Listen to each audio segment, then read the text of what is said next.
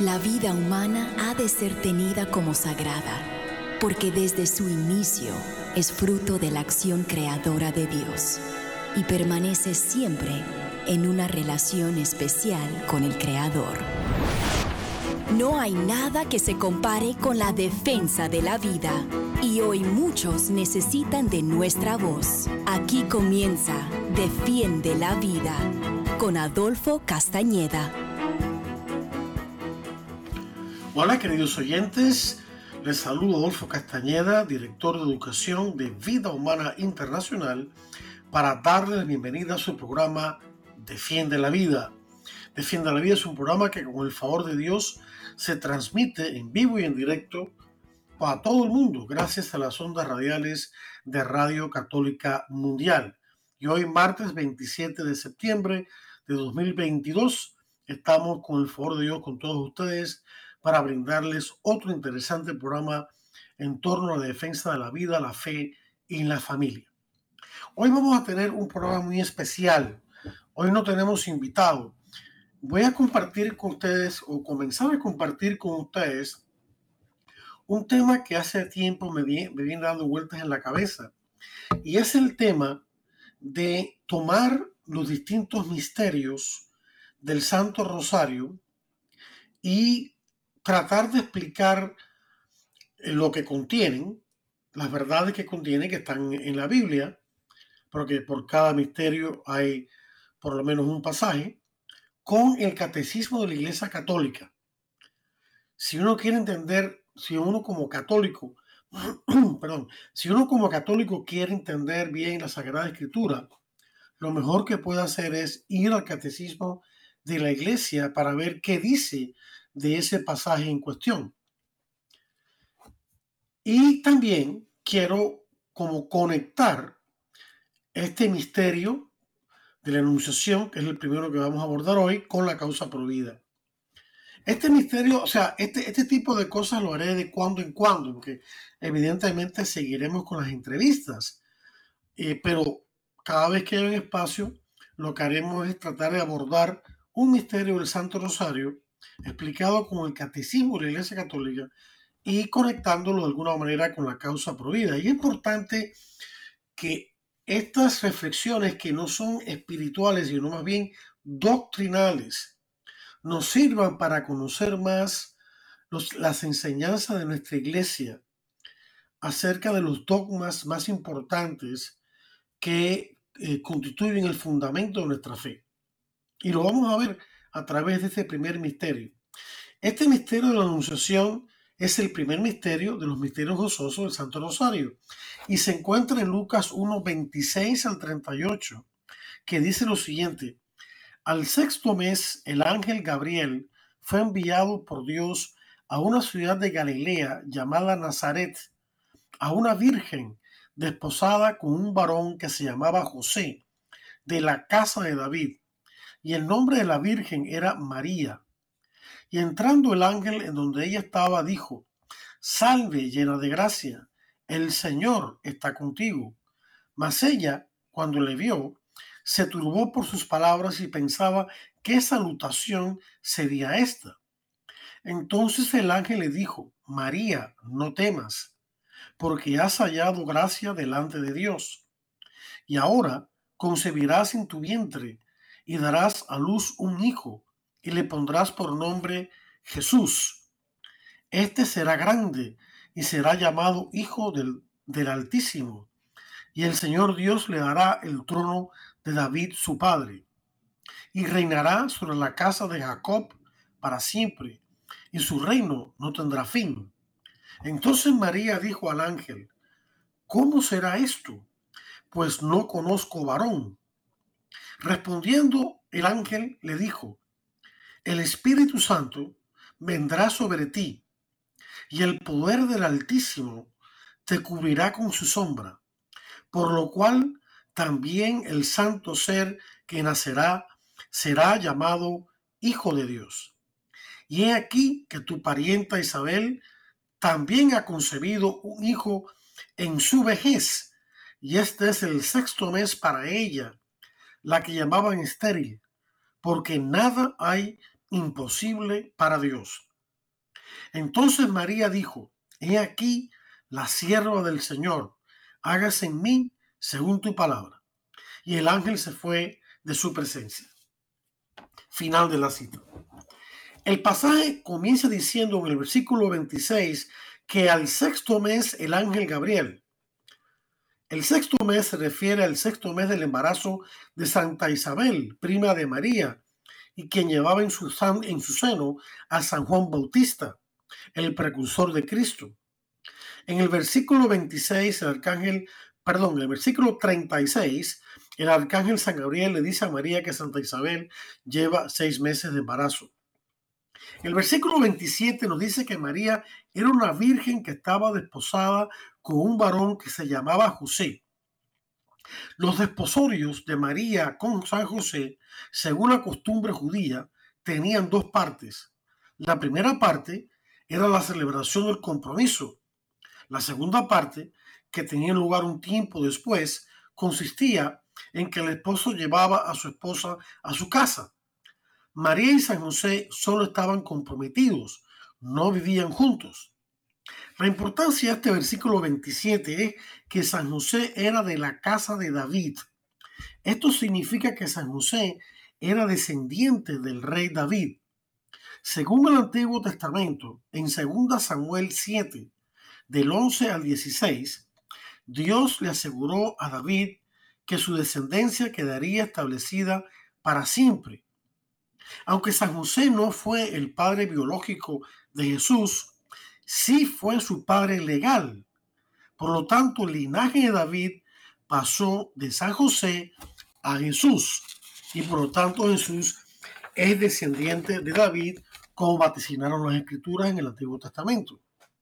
La casa o linaje de David se refería a todo el reino de Israel y representaba a las doce tribus de Israel.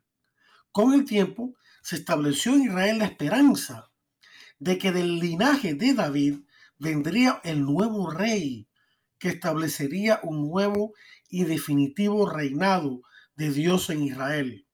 Pero ese reinado no sería un reinado de tipo político o militar, sino un reinado de Dios en los corazones de los hombres. Consistiría en el señorío de Dios y de sus mandamientos en el interior de cada persona que los aceptara. Este señorío se manifestaría en una sociedad justa y llena del amor de Dios y cuyo rey es Jesucristo.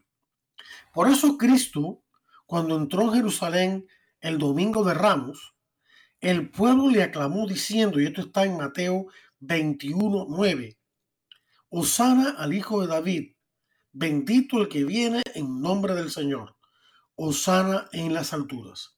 Final de la cita. Jesús, a pesar de que agradece gentilmente el sentir de su pueblo, entra a la ciudad santa montado sobre un burrito. De esa manera indica simbólicamente que su reino es de amor, paz y humildad, no de guerras y conquistas bélicas. Esa entrada en un humilde asno fue predicha por el profeta Zacarías en el Antiguo Testamento, en el capítulo 9, versículo 9, donde dice, Alégrate mucho, hija de Sión, da voces de júbilo, hija de Jerusalén. He aquí tu rey vendrá a ti, justo y salvador, humilde y cabalgando sobre un asno. Final de la cita. No podemos dejar de observar que Zacarías, el profeta Zacarías del Antiguo Testamento, utiliza el mismo saludo alégrate que San Gabriel utilizó al saludar a María en Lucas 1.28 que acabamos de leer. Aquí hay un paralelo entre el pueblo de Israel, representado por las frases hija de Sión e hija de Jerusalén, y María misma. Sión es el monte donde está situada Jerusalén. Pero en todo caso, podemos afirmar que María es esa nueva hija de Sión, la nueva hija de Jerusalén, en quien se cumplen las promesas del Antiguo Testamento acerca de la venida de Cristo al mundo.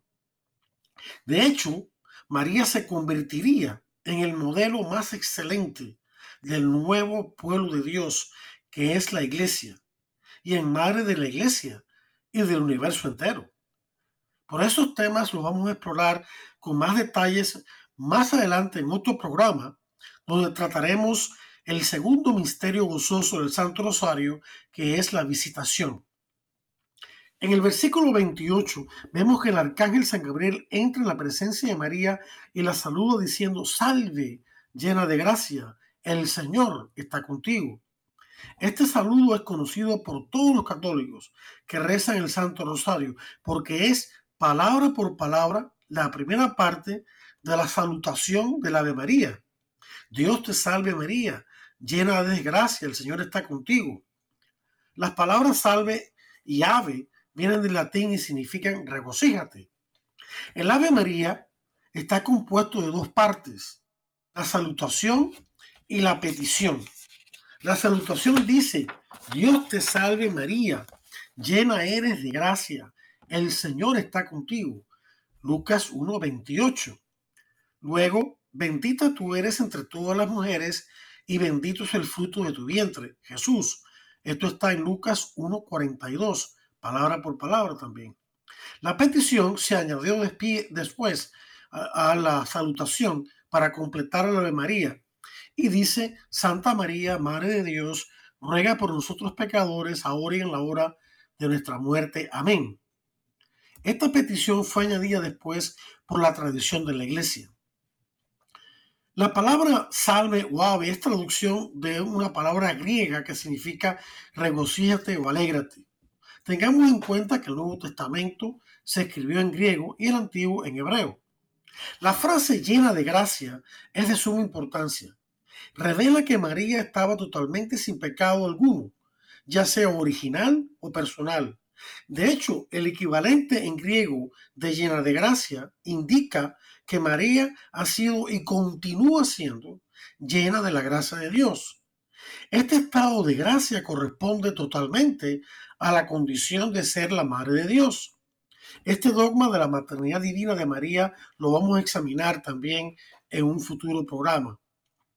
La palabra llena de gracia en griego también nos conduce al dogma mariano de la Inmaculada Concepción, cuya fiesta celebramos todos los 8 de diciembre.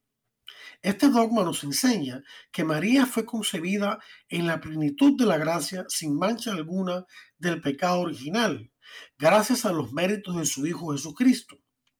Esta verdad fue reconocida poco a poco por la Iglesia durante muchos siglos hasta culminar en 1854 en la declaración del Beato Papa Pío IX o Pío IX, titulada Inefabilis Deus, que se encuentra en el Catecismo número 491 y que dice así, la bienaventurada Virgen María fue preservada inmune de toda mancha de pecado original en el primer instante de su concepción por singular gracia y privilegio de Dios Omnipotente en atención a los méritos de Jesucristo Salvador del género humano.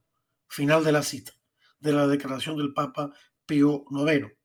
Observemos que María fue salvada del pecado original gracias a la pasión, muerte y resurrección de Jesucristo. María, al igual que todo ser humano, necesitaba un Salvador. Pero en su caso, la salvación de Jesús obró de un modo muy especial. En todas las demás personas, incluyendo nosotros mismos, la salvación que Cristo nos ganó tiene lugar después de haber contraído el pecado original en el momento de nuestra concepción. En el caso especialísimo de María, esa redención de Cristo obró en el momento mismo de su concepción, librándola del pecado original. Esta salvación del pecado original y de todos los pecados personales en el caso de las personas con uso de razón. Es actualizada en la iglesia, es decir, hecha presente en el tiempo y en el espacio por medio del sacramento del bautismo. Este sacramento borra la culpa del pecado original y nos otorga la gracia santificante o habitual, que es una participación en la vida misma de Dios como nos enseña el catecismo en varios números, 1263, 1266, 1997 y 2000. El hecho de que Jesús es el Salvador de María es expresado por ella misma en su canto de alabanza a Dios conocido como el Magnificat, que, va, eh, que está en Lucas capítulo 1, versículos 46 al 55. Los dos primeros versículos, 46 y 47, María dice, Alaba mi alma la grandeza del Señor y mi espíritu se alegra en Dios, mi Salvador. Final de la cita. Algunas personas podrían objetar a esta manera en que Jesús redimió a María. Dicen que la pasión, muerte y resurrección de Jesús tuvo lugar después de que María fuese concebida. Pero esta objeción ignora el hecho de que Dios todo lo puede y de que Él es el Señor del tiempo. En el caso de María, la redención de Cristo actuó hacia atrás en el tiempo. Tengamos en cuenta que la redención de Cristo también actuó hacia atrás en el tiempo en el caso de las personas justas del Antiguo Testamento, como los patriarcas y los profetas.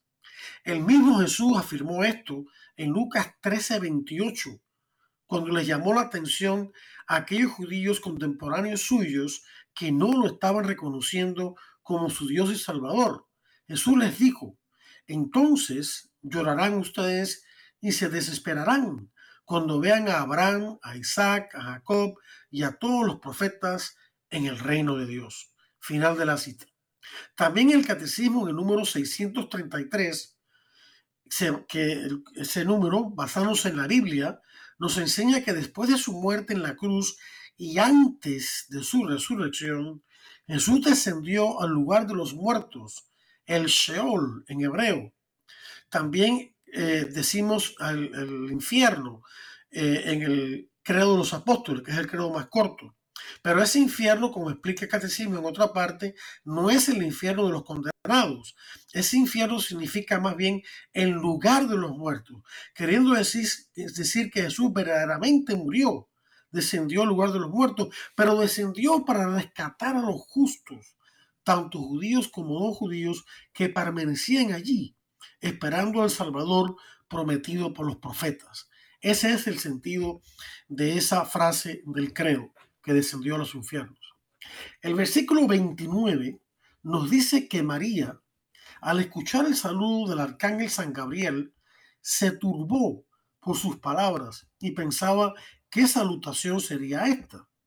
Este temor de María demuestra que ella no era una supermujer, una superwoman, como hoy en día los medios quieren pintar a las mujeres en una insensata guerra de los sexos en vez de buscar la unidad y la solidaridad. María era una mujer sencilla y humilde que no tenía ni idea de que Dios la había escogido para tan sublime vocación de ser la madre de Dios. Su actitud contrasta totalmente con la de Eva, la primera mujer. El diablo, simbolizado por la serpiente, le mintió a Eva, diciéndole que si ella y su esposo Adán comían del fruto del árbol del conocimiento del bien y del mal que está en Génesis 2.17, no iban a morir, como Dios les había alertado, sino que serían como dioses, dijo el diablo en Génesis 3.5. Eva cayó en la tentación y comió del fruto del árbol y le dio de comer también a su esposo Adán. Desde ese pecado original, ellos y todos sus descendientes, incluyendo, incluyéndonos a nosotros, menos María y Cristo, sufrirían las terribles consecuencias del pecado que ya conocemos. Pero María se mantuvo firme en su humildad. Como resultado, se abrió al plan de Dios y lo abrazó totalmente. Por eso el catecismo en el número 511 nos enseña que María por su obediencia se convirtió en la nueva Eva, y en la madre de todos los vivientes. La palabra Eva significa madre de los vivientes. Eso está en Génesis 3.20. En los versículos 30 y 31, el arcángel San Gabriel le dice a María que no tema, que ha hallado gracia ante Dios. Y luego añade, y ahora concebirás en tu vientre y darás a luz un hijo, y le pondrás por nombre Jesús la palabra Jesús significa en hebreo Yahvé salva. Este nombre enfatiza la identidad y la misión de Jesús. Él es Dios que viene a salvar a la humanidad. El versículo 32 hace explícito lo que de verdad significa el nombre de Jesús. Él será, como dijo el arcángel, hijo del Altísimo, lo cual significa claramente que Jesús es hijo de Dios, el Altísimo, y es Dios mismo. El versículo 33 amplía el concepto del reino de Dios que Jesús vino a establecer y lo conecta con su descendencia de David. San Gabriel continuó diciendo, el Señor Dios le dará el trono de David su padre y reinará sobre la casa de Jacob para siempre y su reino no tendrá fin. La palabra Jacob también se puede intercambiar como Israel, o sea, se refiere al, pueblo de Israel.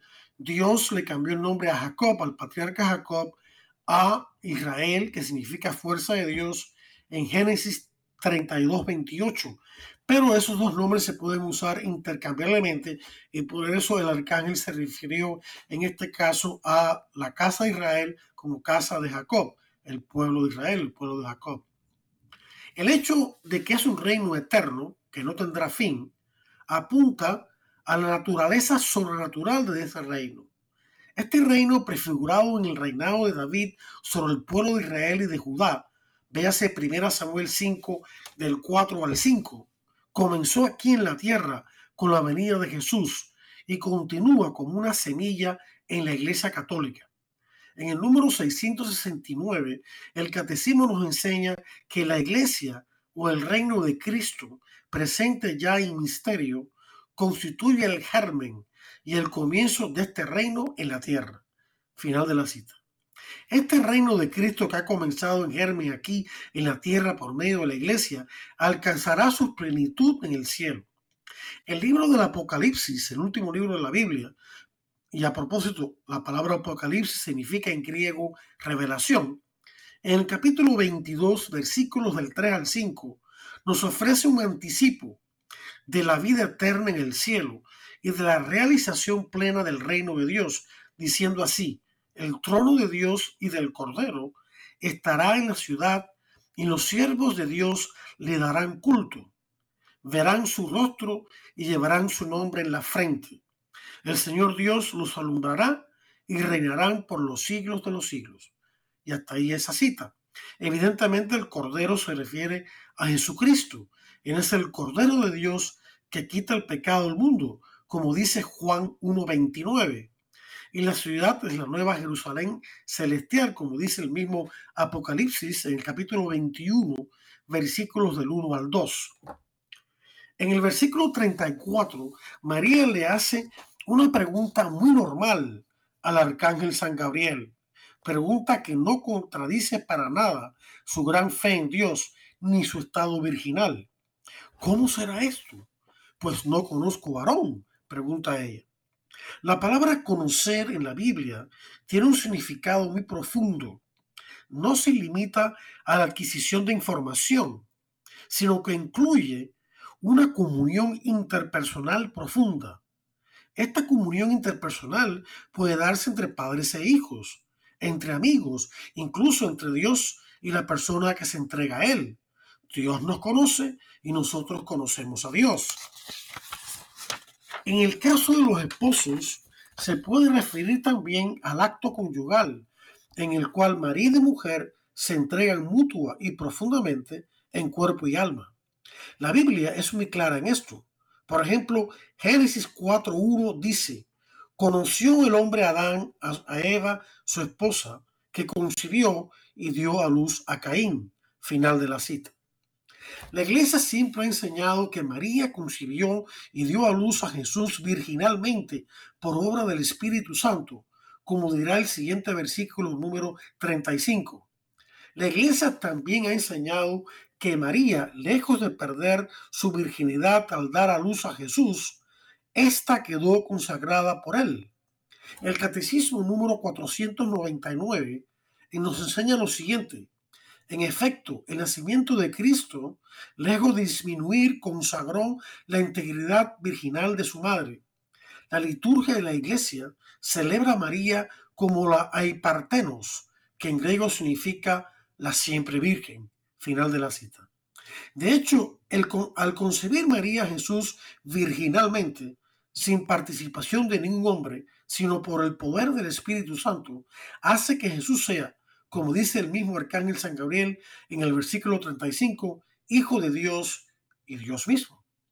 Hay cristianos de otras comunidades de fe que alegan que la Virgen tuvo otros hijos y por tanto no permaneció siempre virgen.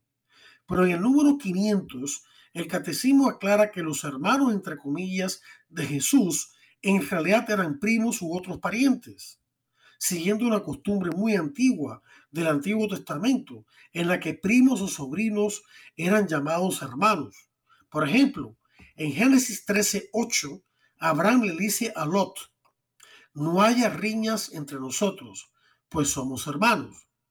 Pero luego, en Génesis 14:12, el escritor sagrado nos dice que unos enemigos de Abraham apresaron también a Lot, el sobrino de Abraham. Final de la cita. La virginidad perpetua de María que la iglesia enseña no tiene nada que ver con una visión negativa de la sexualidad humana. Es más bien un signo de su fe que nunca fue adulterada por ninguna duda y su entrega total a Dios, como nos dice el catecismo en el número 506. Vamos a detenernos aquí porque este punto de la virginidad perpetua María lo queremos profundizar, no solamente con el catecismo, sino también con las catequesis sobre la teología del cuerpo del Papa San Juan Pablo II. Y van a ver qué interesante es. Vamos pues entonces a una pausa de interesantes mensajes de esta su estación Radio Católica Mundial.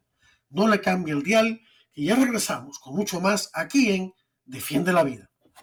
Estamos en Defiende la Vida. Enseguida regresamos. Defiende la Vida con Adolfo Castañeda continúa, luego de estos mensajes.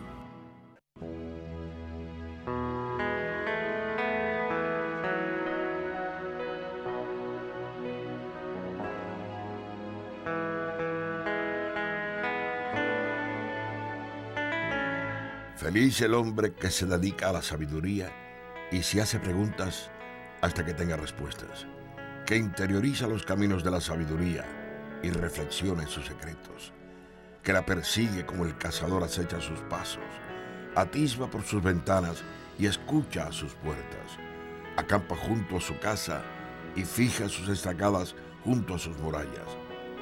En las manos de la sabiduría colocó su carpa ya aloja en el lugar de la felicidad. Pone a sus hijos bajo su protección y haya abrigo bajo su ramaje. Bajo su sombra se protege del calor y acampa en su gloria.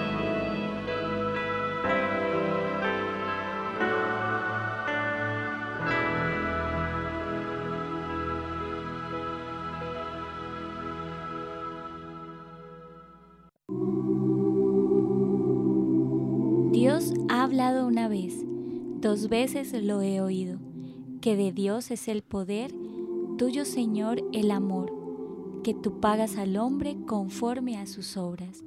Salmo 61.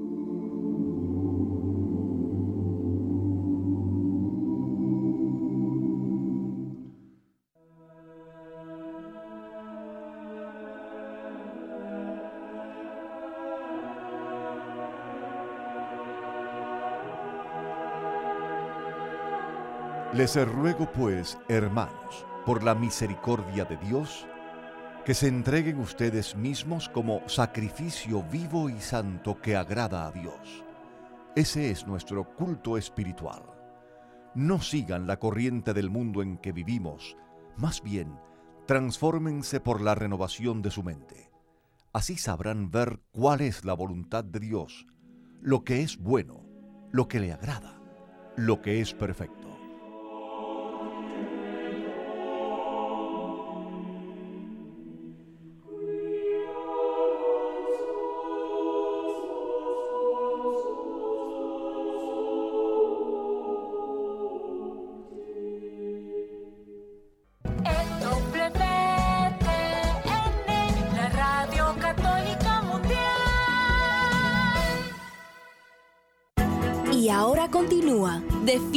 Vida con Adolfo Castañeda.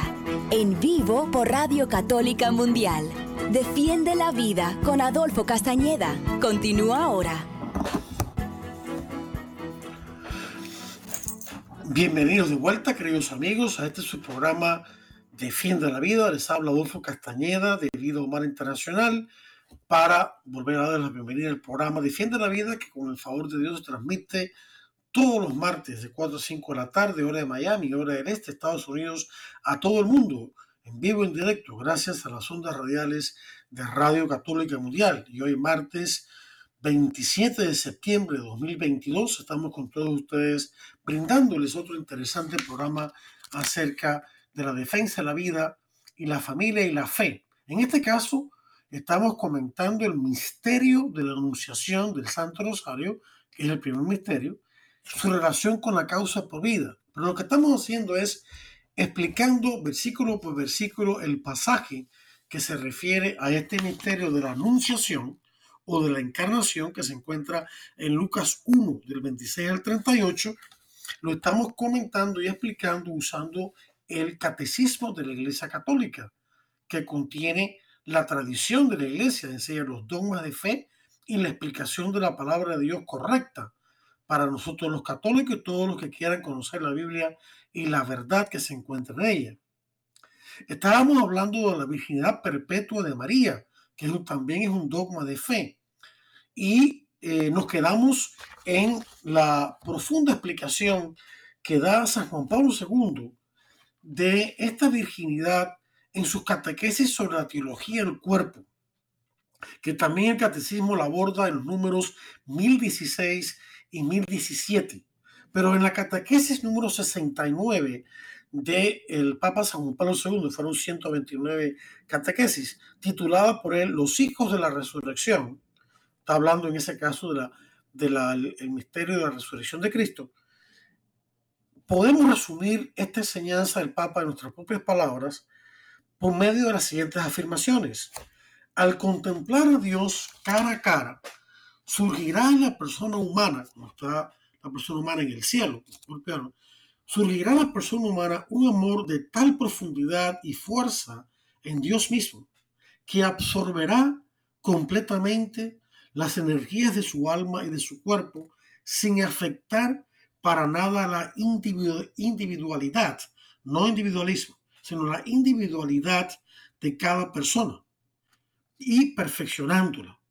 De hecho, ese es el estado de perfección de la persona humana para el cual la persona en la tierra se preparó, ya sea por medio del sacramento del matrimonio, signo y mediación de esa unión con Dios, ya sea a través de la virginidad o celibato por el reino de Dios, signo directo, sin mediación y por tanto superior de esa unión con Dios. O sea, el estado final y definitivo del ser humano en el cielo, glorificado en cuerpo es un estado virginal debido a que está completamente unido a Dios y a sus hermanos espiritualmente.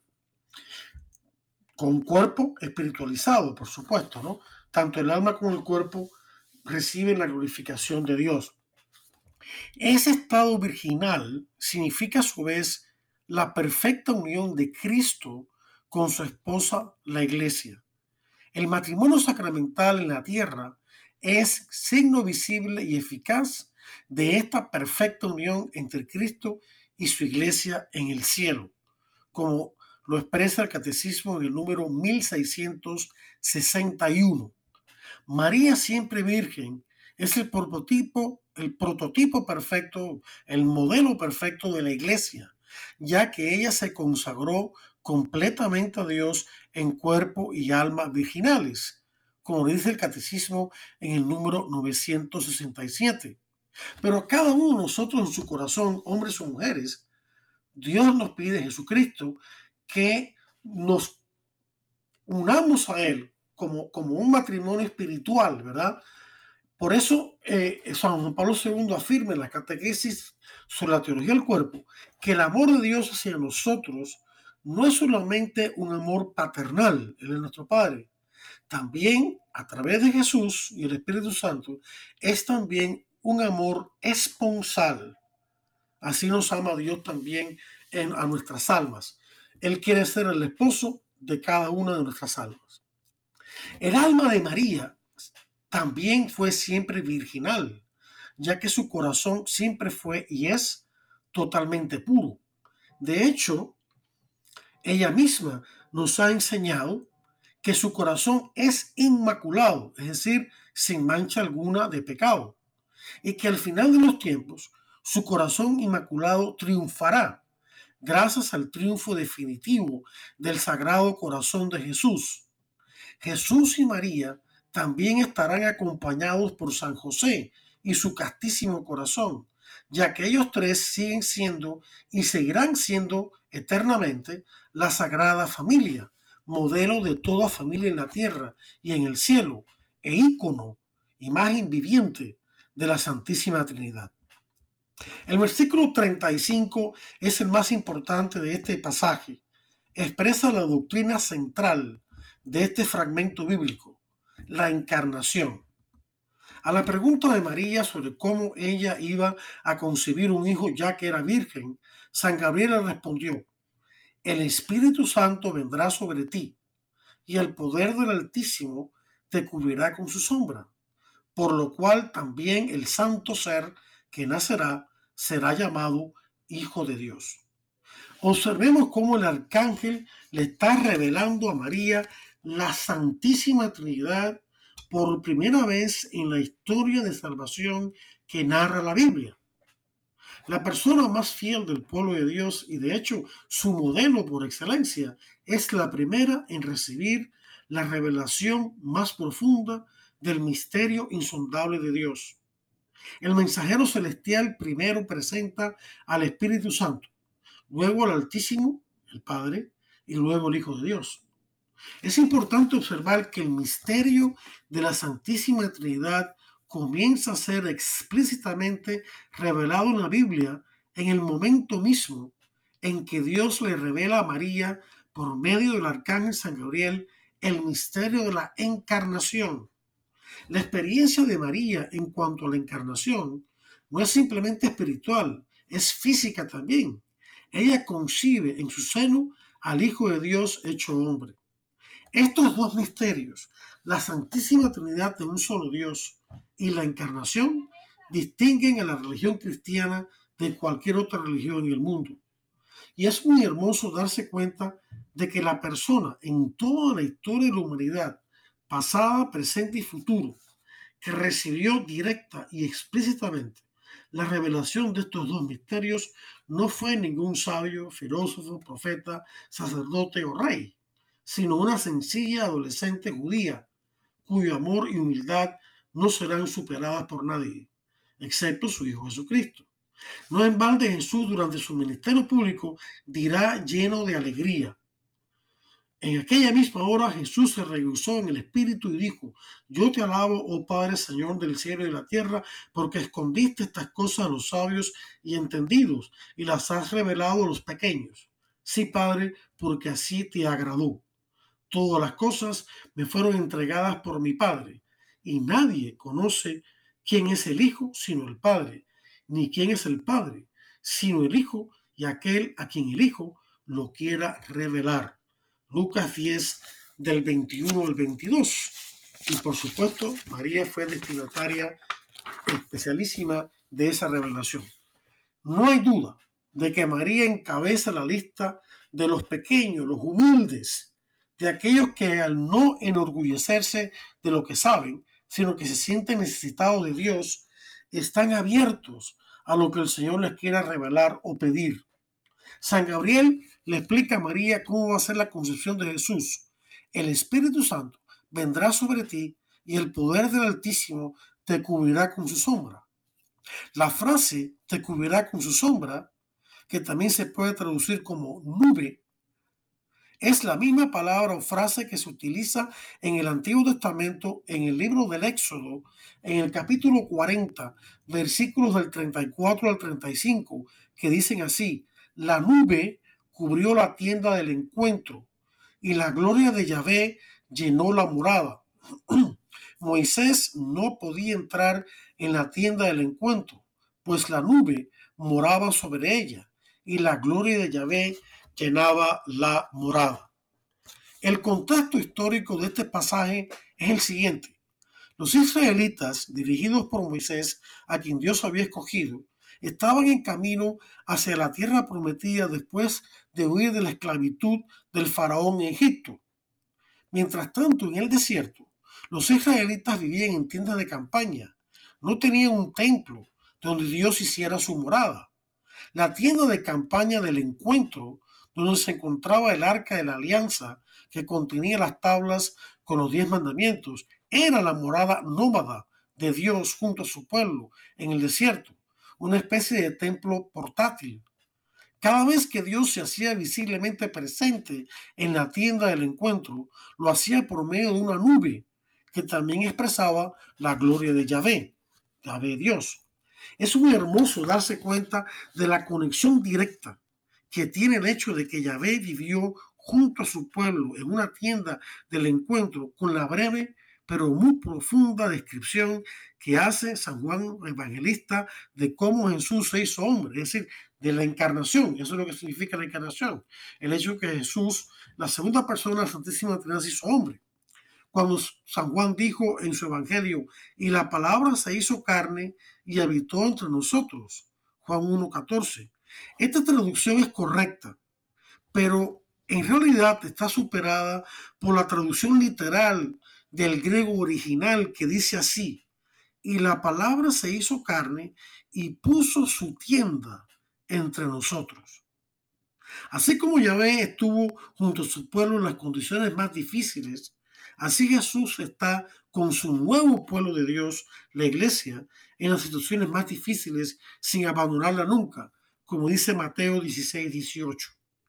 Nuestro Dios vive en una tienda junto a nuestras tiendas, ya que junto a Él vamos de camino hacia la tierra prometida, el cielo, ya que nuestra morada definitiva y permanente no está aquí en este mundo, como dice Hebreos 13:14.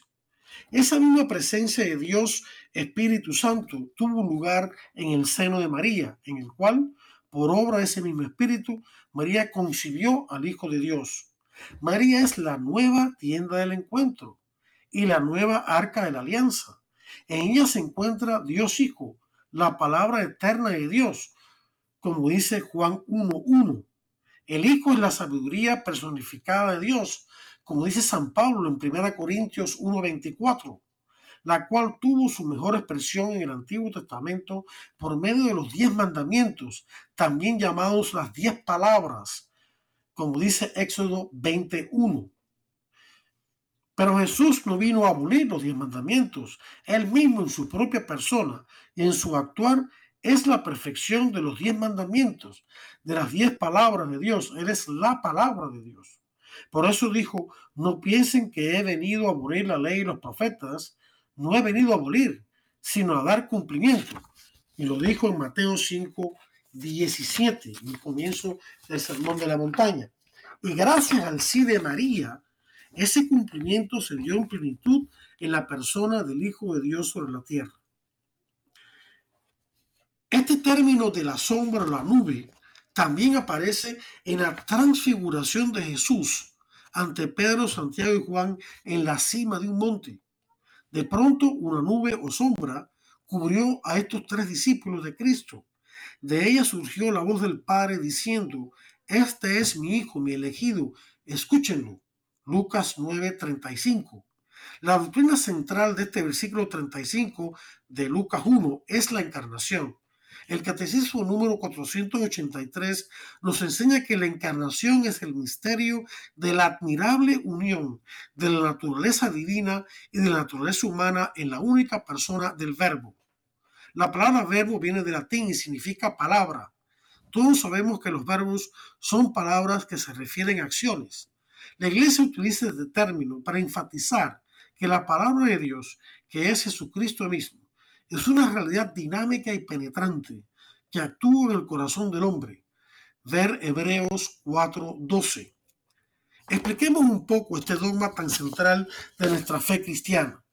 El Espíritu Santo, por voluntad del Padre y por la respuesta obediente del Hijo, véase Hebreos 10 del 5 al 7, obró de tal manera que tomando carne de María, creó la humanidad corporal de Jesús.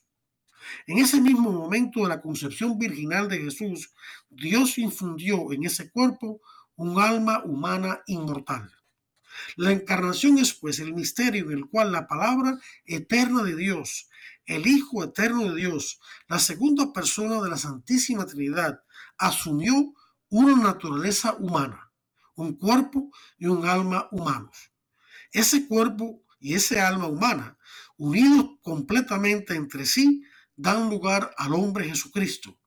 Y la sede o sujeto de ese ser humano es la divina persona del Hijo de Dios. Por ello Jesucristo es al mismo tiempo completamente Dios y completamente hombre. Jesucristo es una persona divina que ha asumido una naturaleza humana. Ese asumir una naturaleza humana es la encarnación. Jesucristo es una sola persona divina con dos naturalezas, una divina, el Hijo de Dios, y otra humana, por obra del Espíritu Santo en el seno de María. Estas dos naturalezas no están confundidas, sino unidas en la única persona del Hijo de Dios, como nos explica el Catecismo en el número 481. La concepción de Jesús en el seno virginal de María había sido predicha por el profeta Isaías en Isaías 7:14. El Señor mismo va a darles una señal. He aquí que una virgen está encinta y va a dar a luz un hijo y le pondrá por nombre Emmanuel, que significa Dios con nosotros. Jesucristo es el cumplimiento a plenitud de este nombre de Dios con nosotros, pues Él en su propia persona une la humanidad con la divinidad. Desde el comienzo de la iglesia surgieron muchas herejías contra este dogma de la encarnación. Los primeros herejes, como por ejemplo los gnósticos, negaban la humanidad de Jesús o que el Hijo de Dios se había hecho hombre. Por eso San Juan Evangelista tuvo que poner en guardia a sus feligreses cuando severamente advirtió en Primera de Juan 4 del 2 al 3. En esto reconocerán al Espíritu de Dios. Todo espíritu humano o alma humana que confiesa a Jesucristo venido en carne mortal es de Dios todo espíritu o alma humana que no confiesa a Jesús no es de Dios, ese tal es del anticristo. Final de la cita. Luego surgieron herejías contra la divinidad de Cristo, como el obispo Ario. Por eso la iglesia del concilio de Nicea en el año 325 condenó esta herejía y formuló de manera muy precisa lo que todos los fieles ya creían, que Jesucristo es Dios verdadero y hombre verdadero. Esa fórmula precisa, junto a otras verdades básicas de nuestra fe, la Iglesia las resumió en el credo de Nicea, que es el mismo credo que confesamos todos los domingos en misa. Luego surgieron otras herejías que negaban la unidad sin confusión de las dos naturalezas en la persona divina del Hijo de Dios. Estos herejes como Nestorio llegaron a querer el disparate de que las dos naturalezas de Cristo estaban una junto a la otra, pero negaban su unidad en la persona del Hijo de Dios. Es decir, creían erróneamente que Jesucristo era dos personas, una humana y la otra divina. Este error los llevó a creer la falsedad de que María era solamente la madre de Cristo, pero no de Dios. Como el dogma de María, Madre de Dios, lo abordaremos más adelante, no nos vamos a detener ahí y simplemente dirigimos a nuestra querida audiencia al Catecismo el número 466. Este dogma de la encarnación tiene una conexión directa con la defensa de la vida desde la concepción hasta la muerte natural, pero sobre todo en el seno materno. En aquellos tiempos la ciencia todavía distaba mucho de, de descubrir que la vida del ser humano comienza en la unión del óvulo con el espermatozoide en la trompa de falopio de la mujer. Pero sí sabían que la vida del ser humano en el vientre materno tiene un comienzo definitivo, al cual llamaron concepción. El dogma de la encarnación reafirma esa creencia porque, como dijo San Gabriel a María en el versículo 31, y ahora concebirás en tu vientre y darás a luz un hijo. Las palabras del arcángel denotan que la vida del hombre Jesús comenzó en su concepción en el seno de María y que de verdad era un hombre, un ser humano desde ese momento. Es verdad que la defensa de la vida humana, especialmente de la no nacida, no es un tema esencialmente religioso, sino moral y científico. Sin embargo, el aporte que nos da nuestra fe en las Sagradas Escrituras nos reafirma nuestro compromiso a favor de la vida. La fe nos amplía el horizonte provida cuando constatamos que el Dios eterno y omnipotente, motivado por amor infinito hacia nosotros, se convirtió en uno de nosotros y que tuvo un comienzo frágil y diminuto como el de todos nosotros. Podemos decir con santo orgullo, uno de nosotros es Dios. Los versículos restantes del 36 al 38 no necesitan muchos comentarios. El embarazo de Santa Isabel de San Juan Bautista, el cual tiene una importancia capital, lo vamos a, comentar después. Solo nos queda comentar con mucho cariño y admiración la respuesta de María a San Gabriel en el versículo 38 y último de este maravilloso pasaje. Entonces María dijo, He aquí la esclava del Señor, hágase en mí según tu palabra y el ángel se fue de su presencia. María se considera a sí misma la sierva del Señor. María al considerarse la sierva del Señor estaba conectándose directamente con la identidad que el propio Cristo asumió al considerarse a sí mismo como el siervo sufriente de Yahvé. Esta identidad fue predicha 600 años antes por el profeta Isaías. El libro de este profeta contiene cuatro cánticos acerca del siervo de Yahvé en los capítulos 42, 49, 50 y 52 y 53. Los dos últimos cánticos, pero especialmente el último, predicen la pasión y muerte de Cristo, y así como su poder redentor. En el Nuevo Testamento también encontramos un pasaje muy hermoso que ya no tengo tiempo de leerlo, pero que lo dejo para su meditación, que se encuentra en Filipenses 2 del 6 al 11. En ese pasaje Jesús demuestra su triple humillación, hacerse hombre siendo Dios, asumir la condición de siervo y morir en una cruz, dieron al traste con el reino de la soberbia y del querer ser como dioses de Génesis 3.5, que surgió del pecado original. Jesús vence la soberbia con su humildad, vence el apego a lo carnal con su pasión y sufrimiento, y vence la muerte, resultado del pecado, con su propia muerte y su resurrección. Esta triple humillación que Jesús asumió libremente lo conduce en el triunfo definitivo sobre el pecado y en la identidad del Señor, de Señor, dueño y rey de todo. La respuesta de María a San Gabriel se sitúa exactamente en esta línea del siervo sufriente, humilde y redentor de Yahvé. María, al acompañar a su Hijo en su pasión y muerte, como dice Juan 19 del 25 al 27, nos da ejemplo de cómo debe ser nuestra entrega como siervos de Dios. Pero también nos llena de esperanza y alegría por el hecho de que ella experimentó y participó en la resurrección y la victoria de su Hijo, y por todo ello se convirtió al lado de su Hijo en reina del universo. Véase Apocalipsis capítulo 12, versículo 1. Y con esto, queridos hermanos, terminamos este comentario acerca de el primer misterio del Santo Rosario, la Anunciación, y su conexión con la defensa de la vida y explicado a través de el catecismo de la Iglesia Católica, que yo les, les eh, pido que por favor lean, o si no los resúmenes que hay eh, acá de cada capítulo. Bien, el tiempo se nos ha terminado.